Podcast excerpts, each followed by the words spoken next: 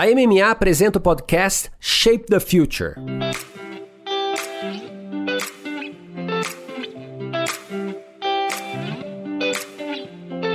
Olá, eu sou Luiz Gustavo Pacente, editor-chefe do Marketing Future Today e head de conteúdo da MMA Latam. Você está no Masters of Marketing, podcast que traz insights e aprendizados das principais lideranças de marketing e inovação da América Latina. Neste episódio, conversamos com Jaqueline Conrado, diretora da United no Brasil, sobre comunicação e gerenciamento de crise em meia pandemia. Me acompanham nesse papo Gustavo Aguiar, chairman da MMA Latam.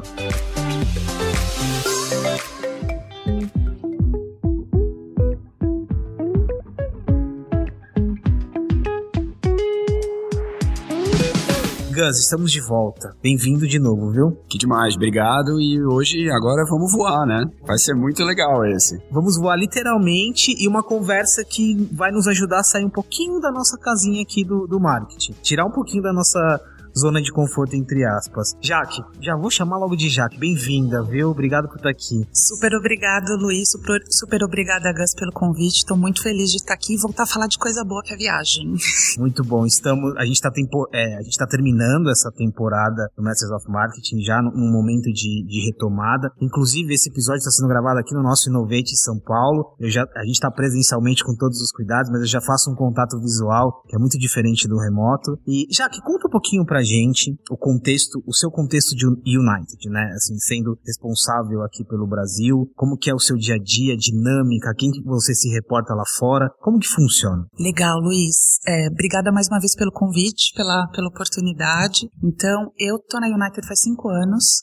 Eu sou responsável pela estação e eu me reporto a uma diretoria executiva América Latina que está lá em Chicago. Então, só para contextualizar, o Brasil hoje não é só o país mais importante da América Latina para a United, mas é um dos três principais mercados da malha global da United. Então, a empresa tem três grandes focos hoje na malha internacional, que é Brasil, China e Índia. E o Brasil, eu me sinto muito confortável, seguro em dizer que é um dos países, entre esses países, é um dos que está mais se recuperando é, rapidamente de forma mais robusta pós crise, né? A gente não fala pós-crise ainda porque a gente ainda está passando no finalzinho, né, por esse momento, mas a gente já vê só com esse anúncio da abertura da fronteira, o Brasil tem uma posição de muito protagonismo para a gente hoje. É que todos, todos os segmentos sofreram e sofrem, a gente está passando, né? Mas o, o, setor de aviação comercial, a gente, é, de, por, por, razões muito óbvias, é foi um centro nervoso de toda essa, de todo esse contexto. Como foi para vocês esse aprendizado? Como, como foi lidar com contingências? É, e o que que vocês já estão tirando de, de, de insights e de coisas que mudaram a partir desses dois anos muito atípicos? Isso, são muitas coisas e algumas coisas a gente ainda vai ter uma perspectiva quando efetivamente a pandemia acabar e a gente olhar para trás. Mas eu já te digo assim, primeiro, nada nos ensina como uma crise. E essa foi a maior que o nosso setor viveu, dentre várias. Então, um dos, né, só para retomar um pouquinho a história da aviação, então, claro, 11 de setembro,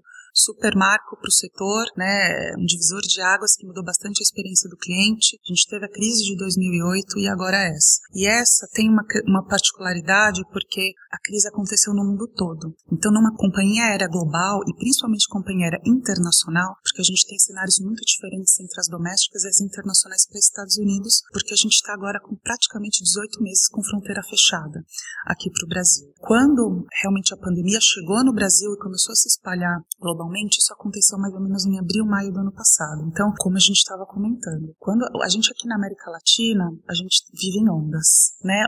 Momentos de sucesso, momentos de, enfim, de baixa, mas fazendo parte de uma companhia, de uma empresa global, a gente tem, enfim, essa força de outros mercados para nos apoiar nesses momentos de baixa. Mas é uma outra história quando o mundo inteiro, a empresa toda está passando por esse momento ao mesmo tempo. Então, acho que a gente está, quando eu olho para trás, né, nesses quase dois anos, acho que tem alguns pontos muito importantes que a gente precisou percorrer e para estar tá saindo agora de forma bem sucedida. Então, acho que em primeiro lugar é total gestão de crise, é resolver as urgências. Então, Primeiro momento, os países começaram a fechar a fronteira e cada país tem uma regra. Tinha uma regra ou de entrada, é, enfim, ou de fechamento, com datas diferentes. Então, acho que um dos grandes aprendizados é ter informação correta e rápida. E nisso parece óbvio, mas num momento de caos, que é praticamente o que a gente viveu no começo, não é tão simples assim. Novamente, ainda mais tratando numa companheira global. E a gestão de crise também, principalmente do ponto de vista dos clientes, porque aqui no Brasil a United foi a única companhia aérea que manteve voos diários para Estados Unidos. Então, é porque a nossa concorrência de um dia para o outro, o mercado começou a fechar, cancelaram as operações e a gente foi a única companhia aérea que continuou a voar. Então, os clientes estavam ligando, realmente, pelo amor de Deus, vocês vão manter o voo, meu filho está nos Estados Unidos, precisa voltar. Essa contenção do caos e apoiar as pessoas de um ponto de vista muito sensível também. Então, você fazer o que é melhor para as pessoas, e quando eu falo pessoas, são os clientes, a nossa equipe e o negócio, mas principalmente as pessoas nesse primeiro momento, foi algo essencial. É, então, no primeiro momento foi essa contenção. No segundo momento, foi a gente já começar a adequar a empresa a uma nova realidade de receita que foi drasticamente reduzida. E isso, enfim, todas as companhias aéreas passaram em maior ou menor grau.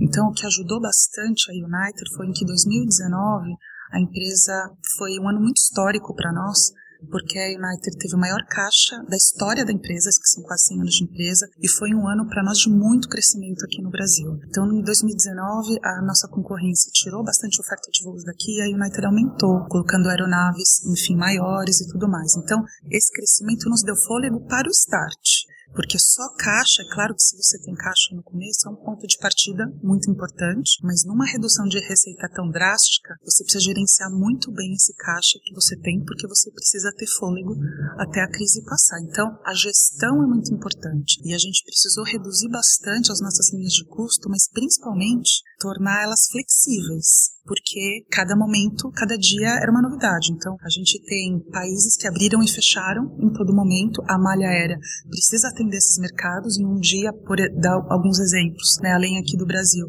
Então, na Califórnia, Califórnia fechou, teve lockdown, abriu e depois teve lockdown de novo. Então, a malha aérea, a gente nunca teve que ser tão dinâmico. Jaque, deixa, deixa eu pegar esse gancho do dinamismo, porque você vai narrando várias situações. Eu tô pensando muito em, na musculatura de uma companhia.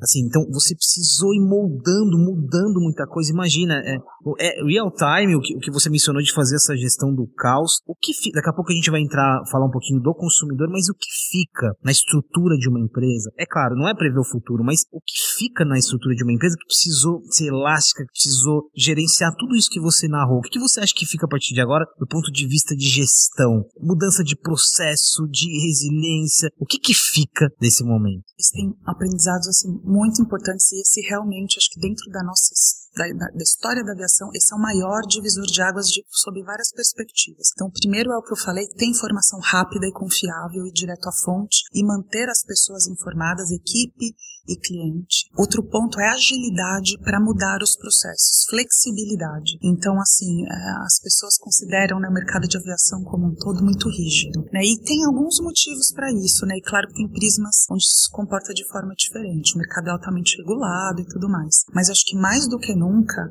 a gente precisa flexibilizar os processos porque a agenda do cliente muda a todo momento. Então isso aconteceu, né? A gente estava conversando sobre isso um pouco antes de começar. Então a gente não é dono da nossa agenda, muda. É, enfim, se você, tava, você tinha uma agenda, estava numa reunião, ela mudou para daqui duas semanas, ou então ela antecipou para duas. A gente precisa acompanhar esse movimento do cliente. O que eu passo é o que meus clientes passam também. Então a gente tem essa flexibilidade para atender e aí você precisa mudar o status quo da empresa. Então assim, eu falo para nossa equipe, né, para os nossos parceiros que assim, se eu trabalhar hoje exatamente como eu trabalhava em 2019, eu estou cometendo um grande erro, porque o mundo e o nosso perfil de cliente, a jornada do consumidor mudou muito. Eu acho que outro ponto também que mudou claramente, que é tornou uma, uma importância ainda maior, que é a segurança do ponto de vista de higienização, obviamente.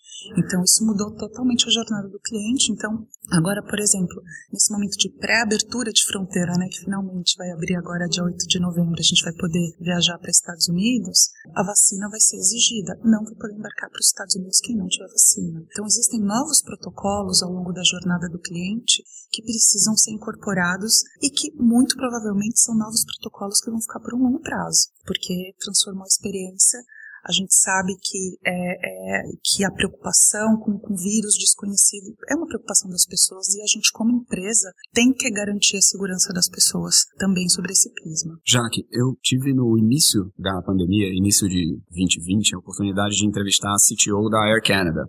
E ela comentou muito de que, muito alinhado com o que você está falando, o over-communicate, o comunicar muito, foi extremamente importante para eles para poderem alinhar todas as novidades e todas as diferenças que aconteciam nos diferentes estados, diferentes países. Vocês, mais internacionais ainda, como que foi, o que, que mudou? E o que, que você pode compartilhar com a gente de foram abertos grupos de conversa, foram adotadas novas tecnologias, como que vocês internamente no seu time, nos seus pares, nos grupos de outros países, como vocês começaram e tentaram ou conseguiram dar um pouco de, de ordem, sequência e frequência para toda essa super comunicação necessária com tanta pluralidade acontecendo. Sim, foram muitos processos e, e, eu posso até te contar das dentro e fora de casa como foi, tá? E depois eu vou entrar na questão do cliente, né, do, do consumidor. Então, primeiro, é realmente para a gente entender tudo o que está acontecendo, o que, que mudou, é, a fronteira dos Estados Unidos tudo mudou muito rápido. Então, eu lembro que quando a fronteira fechou, foi, foi anunciada que ia ser fechada para brasileiro. Isso aconteceu num domingo à noite e foi anunciado que na quinta-feira ela ia ser fechada, só que foi antecipado para terça. Novamente, essa agilidade de informação priorização da informação foi super importante, principalmente estar em contato direto com os nossos pares de Government Affairs para entender como fica a questão com, com contato direto com a embaixada, com o consulado. Então falo com eles praticamente todos os dias, porque tudo está mudando, ainda tudo está mudando e vai mudar. E ao mesmo tempo eu preciso manter a minha equipe totalmente informada de tudo que está acontecendo para poder cascatear, primeiro para eles saberem e segundo para eles cascatearem isso para o cliente. Então, no começo, quando a gente estava vivendo esse gerenciamento, né, desse caos, eu cheguei fazer calls com a minha equipe duas, duas. A gente, primeiro que a gente foi para casa, né? Foi todo mundo trabalhar de home office, todo mundo achando que ia voltar na semana seguinte, né? E a gente tá aqui há 18 meses, voltamos agora para o escritório de forma híbrida, duas semanas. Mas a gente estava nesse momento. Fazia calls duas, três vezes por, por dia, sempre que eu tinha alguma novidade para compartilhar. E aí também a nós da Estação Brasil também precisávamos estar todos alinhados como estação. Então isso acontece com muitas empresas. Então a United tem uma estrutura vertical, né? Então muitos dos meus pares, né? Eu sou responsável pela estação, pelo alinhamento estratégico e tudo mais, mas a equipe de aeroportos, por exemplo, tem um líder direto na matriz, mesma coisa equipe de customer care, mas a gente, como o Brasil, precisa falar uma língua só. Então, essa necessidade de alinhamento se tornou ainda mais importante. A gente também da liderança também tinha calls duas, três vezes por dia. Então, a gente, então, é, isso foi muito importante para a gente falar a mesma língua, alinhar as operações, o que, que eu estou vendo do ponto de vista com o cliente, o que, que eu estou vendo da minha liderança e cascatear isso para todo mundo, para a gente ver como equipe, como liderança, o que, que a gente pode fazer para trazer eficiência para os processos, rapidez e para todo mundo fala a mesma língua. E novamente, gente, tudo isso é muito óbvio e é o básico, mas no momento do caos, eu digo a vocês que não é tão simples assim.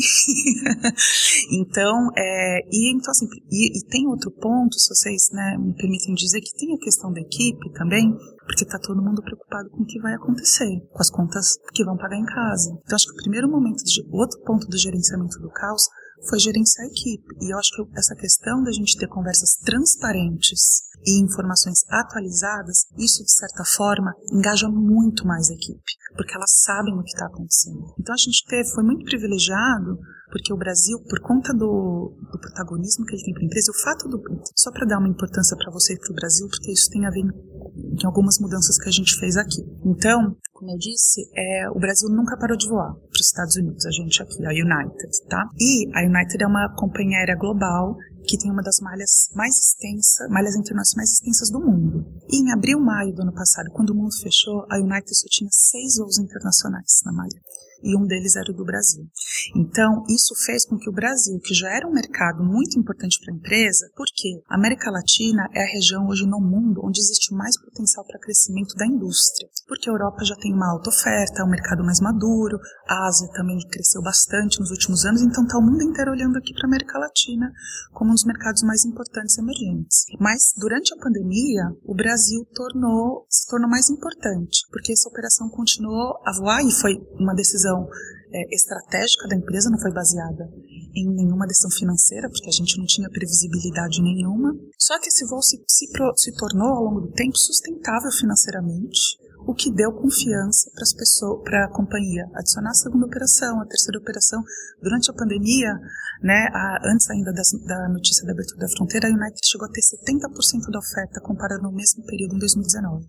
Nenhum país com fronteira fechada na nossa malha atingiu esses números. Então, tudo isso para dizer que Aqui no Brasil, é, a gente teve uma, a United teve uma redução de equipe muito menor do que a nossa concorrência, porque a gente apostou no mercado, porque a gente sabe mais duro que tenha sido esse momento, a gente sabe que o potencial de recuperação e a, a, a rapidez como isso ia acontecer e a forma tão robusta ia voltar muito rápido uma vez que a fronteira abrir. E é isso que, que isso está isso tá se confirmando. Então a gente sabia que a gente precisa das pessoas, a gente apostou, a gente manteve toda a estrutura, os escritórios e tudo mais, as lojas que a gente tem, a gente tem três lojas, em duas no Rio e uma aqui em São Paulo, porque a gente precisa dessa estrutura para atender essa avalanche que está vindo agora com a abertura. De fato, a gente, esse momento de retomada, enfim, você vai ter uma recuperação de, de, de volume, o que você falou da América Latina, né, a, a perspectiva de crescimento. Como que vocês mapeiam os grupos, os grupos de oportunidades agora nessa retomada? Então, as viagens corporativas, as viagens é, familiares, os pacotes, o turismo, o que está apontando para vocês do tipo, olha, aqui eu preciso de mais atenção, aqui vai bombar? Assim, como que vocês fazem esse, esse mapeamento e o que, que vocês estão identificando? Legal, Luiz, essa,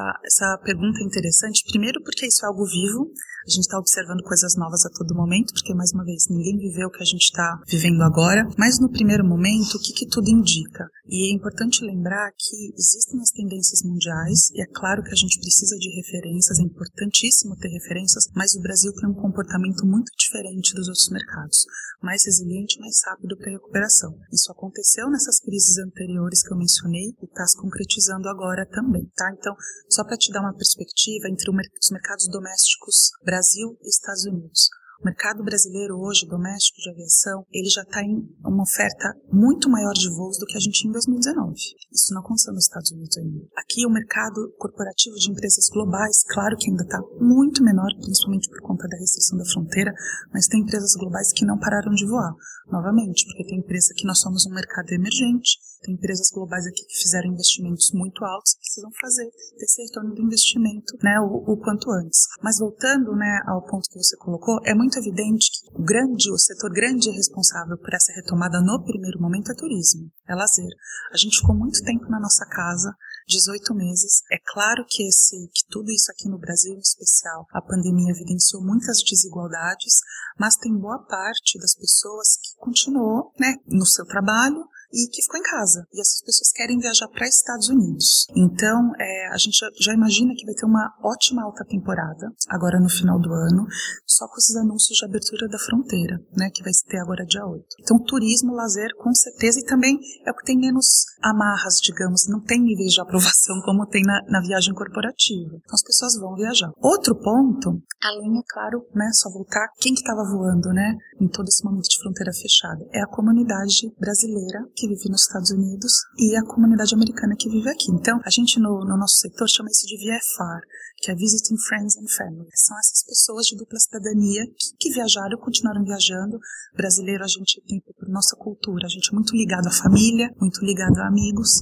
Então, isso com certeza, esse segmento de clientes viaja normalmente muito na, nessa alta temporada. E tem, é claro, então a gente sabe que até ali fevereiro, que é a alta temporada, a gente sabe, a gente está prevendo um momento muito bom, uma recuperação muito boa para o setor. O que, que a gente está olhando agora e a gente ainda não tem todas as respostas? Uma das respostas que a gente ainda não tem, como o mercado corporativo vai voltar. Porque existe uma preocupação muito maior das empresas é, de, de voltar a voar, como isso vai acontecer tudo mais, é evidente que muitas empresas é, se adaptaram a trabalhar em casa, então possivelmente algumas empresas que alguns executivos viajavam, fazia ponte aérea, igual eu fazia, por exemplo, de embarcar num voo para Chicago, por exemplo, num voo de 10 horas e pegar o voo da noite para voltar ao Brasil, não ficar nem 24 horas no país, talvez isso diminua. Isso é um fato porque essa questão híbrida é, uma, é um legado que isso trouxe e é óbvio que nesses últimos dois anos que a gente viveu, a gente teve uma super aceleração digital no nosso setor, na aviação e aqui no Brasil. Mas, né, tem um porém aí que é importante falar, que a gente também viu ao longo desse momento que nem tudo funciona virtualmente. Então, quando a gente fala de treinamento, engajamento de equipe, de vendas, e dependendo do negócio que executivos fecham, não dá para a gente fazer via, via computador. Isso requer um tete a tete. Então, quando a gente olha para trás e a gente vê algumas tendências que as pessoas estavam apontando lá atrás, vai ser tudo virtual, as empresas não vão mais viajar, a gente já está vendo que não é bem assim. E, novamente, fazendo o recorte para o Brasil, muitas empresas, enfim, por conta da crise econômica que a pandemia trouxe, é, deixaram de investir fecharam operações em uma série de países, mas isso não aconteceu no Brasil. Então, boa parte do, de alguns setores aqui no Brasil não só mantiveram o investimento aqui, como aumentaram. Então, e essas empresas, enfim, precisam voltar a voar para manter os negócios entre os dois países e o mundo. Então, o Brasil, eu digo que é um país que tem um comportamento muito particular quando a gente compara com os outros mercados. A gente tem uma visão mais otimista do que para alguns países para o Brasil.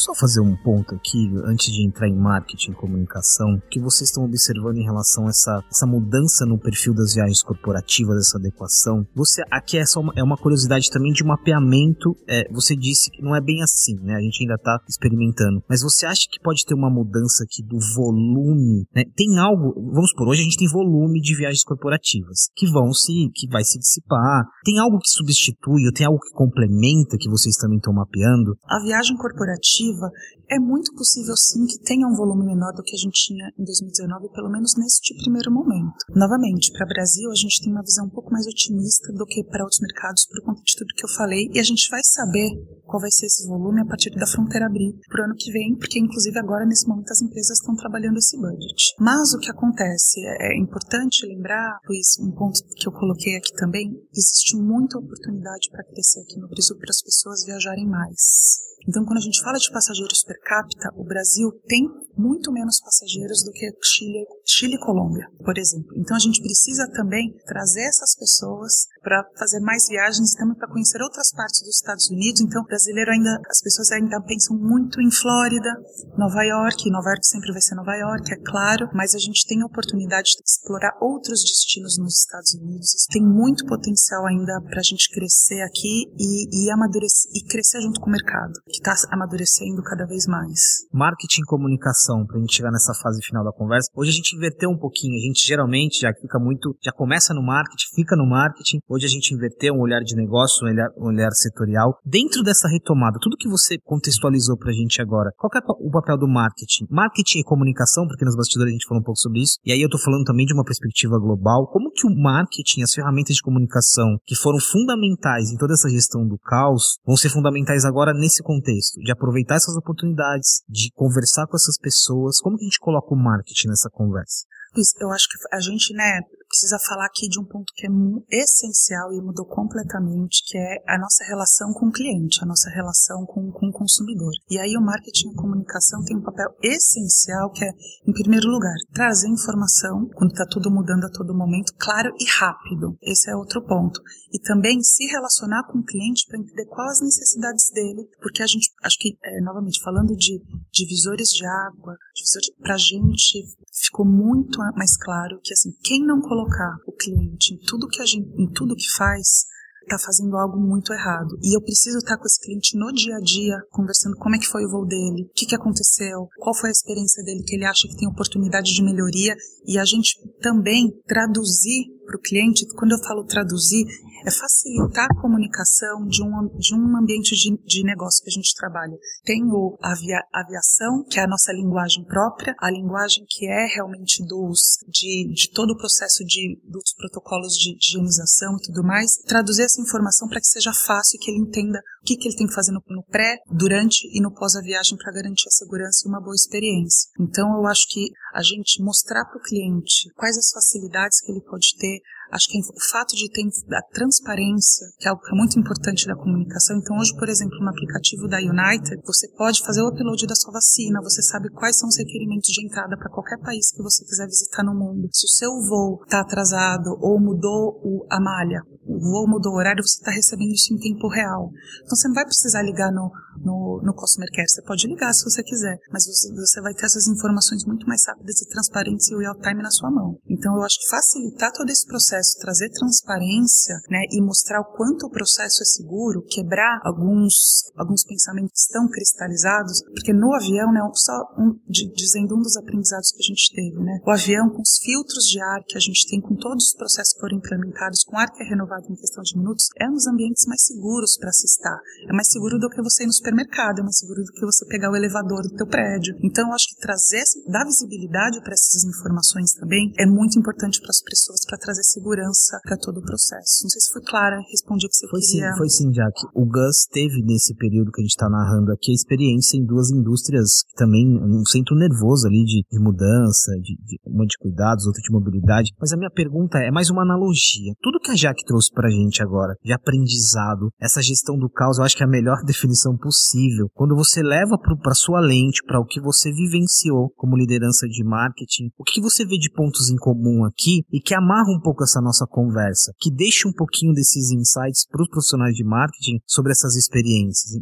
É, é olhando para o que a Jaque narrou aqui do segmento dela, mas levando para onde você passou também. Não, tá super claro. Eu estava preparando uma pergunta aqui, muito nesse caminho, né? Eu acho que empresas grandes, e aí a gente está falando da Johnson Johnson, onde eu vi o início da crise, da pandemia, e depois na 99, são empresas que, assim como a United, optaram por seguir na contramão da crise. Fizeram um assessment muito rápido das oportunidades, dos potenciais dos mercados, e o Brasil, América Latina, acabou entrando num quadrante de potencial, de possibilidade. E as duas empresas, as três com a United, tomaram essa decisão muito corajosa, mas muito protagonista, e eu acho que é o papel da grande empresa, com muito recurso, com uma visão globalizada, tomar essas decisões corajosas. Então, acho que o primeiro, a primeira comparação, acho que está um pouco por aí. Né? São líderes líderes de mercado com presença muito capilar, tomando uma decisão corajosa de, num momento de crise, assumir o seu papel de fomentador de mercados. Né? E, e entrar, entender o consumidor, entender quais mercados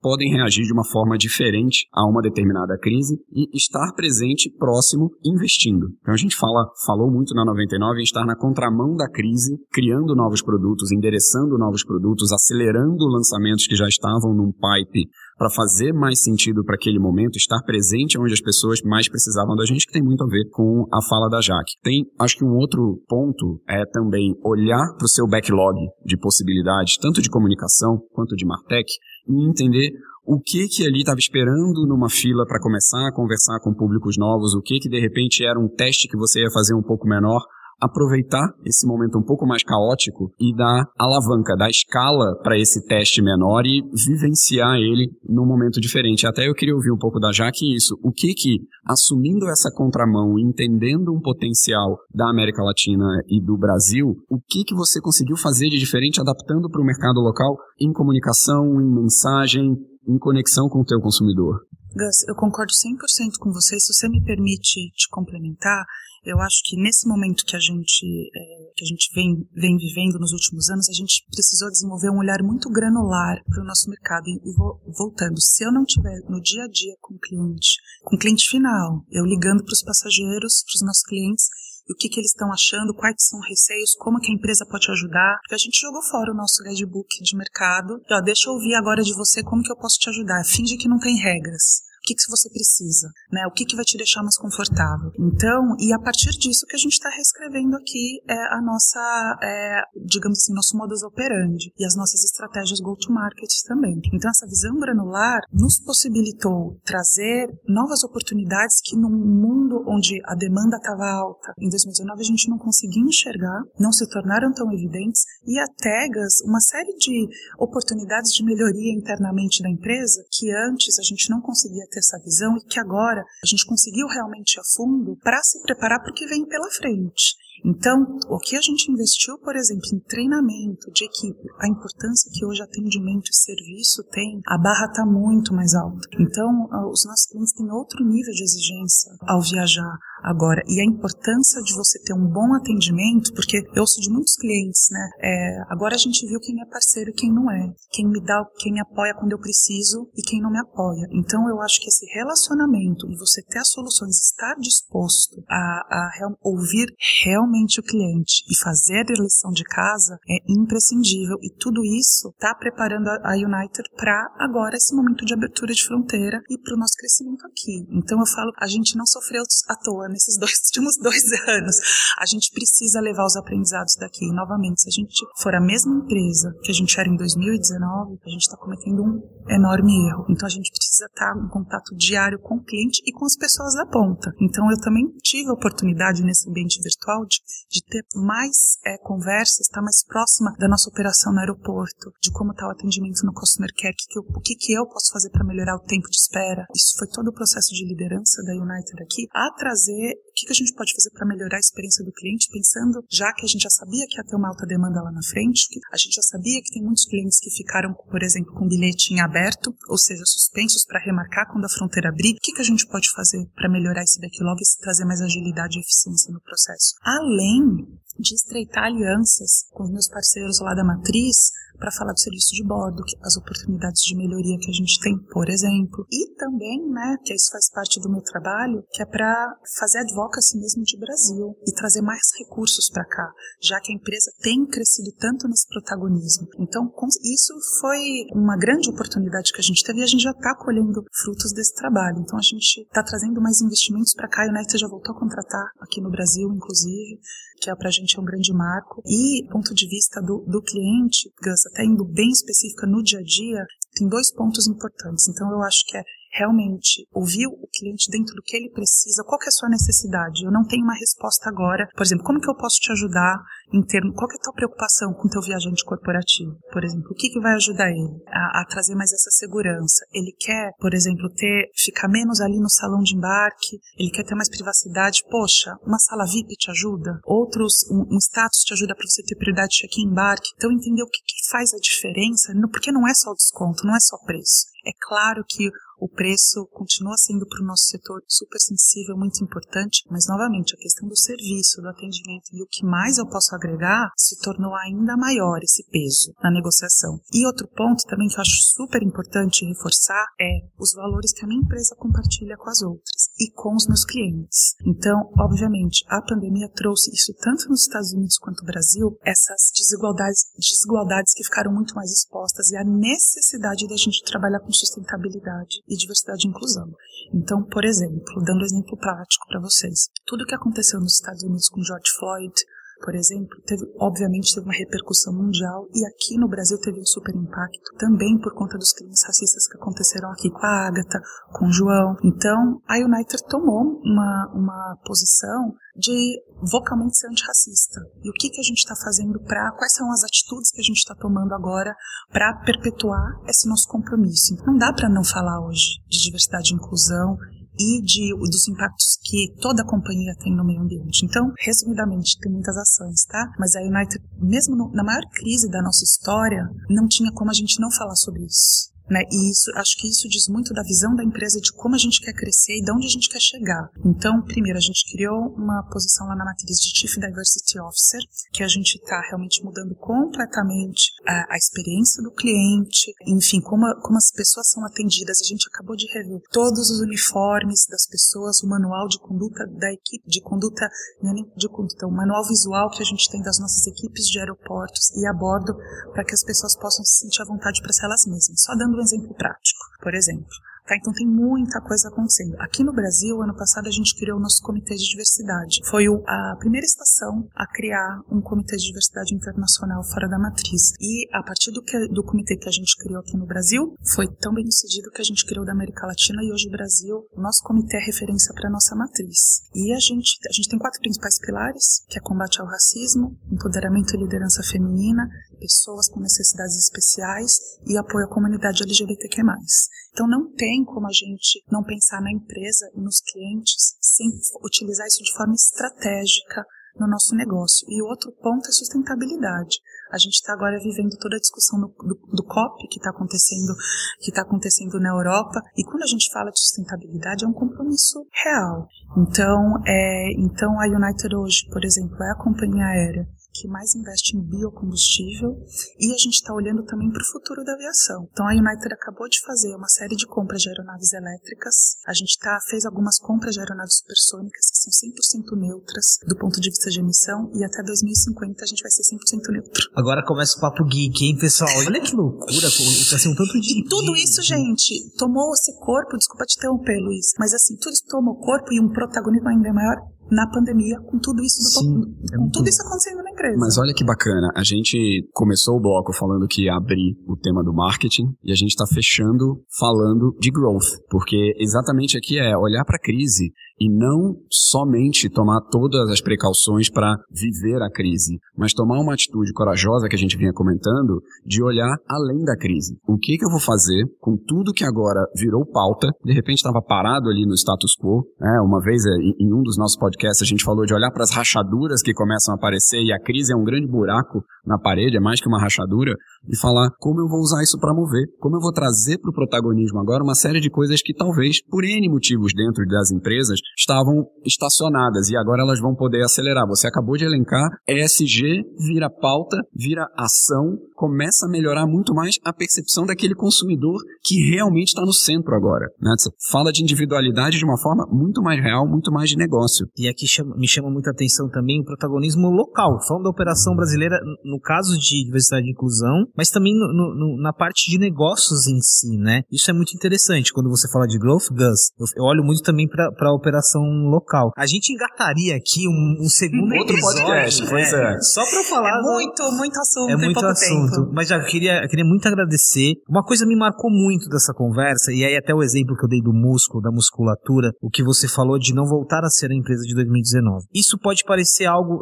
assim, que todos estão dizendo, mas agora na retomada, e quando a gente começa a lidar com o mundo real, existe uma, uma tentação, né, de, a gente a, a, acaba voltando sem querer, quando a gente fala de, de trabalho híbrido. Então, acho que fica uma mensagem muito importante, inclusive com posicionamentos de diversidade e inclusão, inclusive com posicionamentos antirracistas. Não dá mais para voltar, o músculo expandiu. Tu, Luiz, uma, uma coisa que eu acho que é muito importante né, gente ainda quebrar esse status quo no mundo corporativo, que não é uma coisa ou outra, não é negócio ou diversidade e inclusão, e uma coisa não é, e é SG estendendo isso para sustentabilidade, não é uma coisa ou outra, é uma coisa só.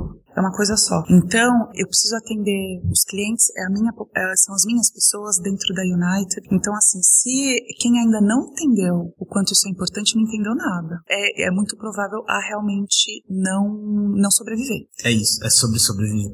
É sobre longo prazo. Um, um, um, mais um protagonista do mercado trazendo isso para a pauta, né? O Márcio Parisotto estava aqui com a gente e ele trouxe pesquisas, comentou pesquisas mostrando que pela primeira vez, mais do que a solidez de um banco, as pessoas querem o compromisso com um propósito, o compromisso com o social. Você está trazendo o mesmo ponto agora da indústria da aviação. É, então, quando eu olho para Johnson's a mesma coisa, a 99 a mesma coisa, então todos esses protagonistas vão ajudar a mover. Né? É de novo o lado bom da crise. É falar não vamos voltar para um normal que podia melhorar. É realmente sair no fim do túnel numa história muito mais bacana, com a adoção e a prática de atividades muito mais legais. E teve outra, outra expressão que você usou bastante, a gestão do caos. Às vezes a gente tinha até tabu de usar, ainda mais para uma companhia aérea, mas ela, ela, ela ilustra muito bem. É gestão do caos. O que a gente viveu, o que a gente vive é um caos e tá dado e tá na agenda, né? Jaque, muito obrigado, foi incrível. Obrigado mesmo por estar aqui, por falar com a gente. E Gus, obrigado aí pela, por, por me ajudar aqui na mediação. Pacete, Jaque, foi um prazer viajar com vocês. Muito legal, vamos voltar a viajar. Vamos Adorei. continuar a viajar juntos. Muito obrigada.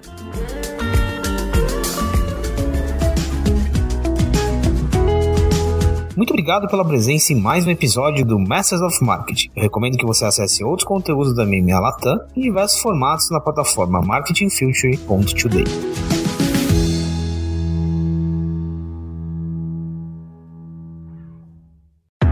Esse podcast foi produzido e editado nos estúdios da Audio Edge, uma empresa Cisneiros Interactive.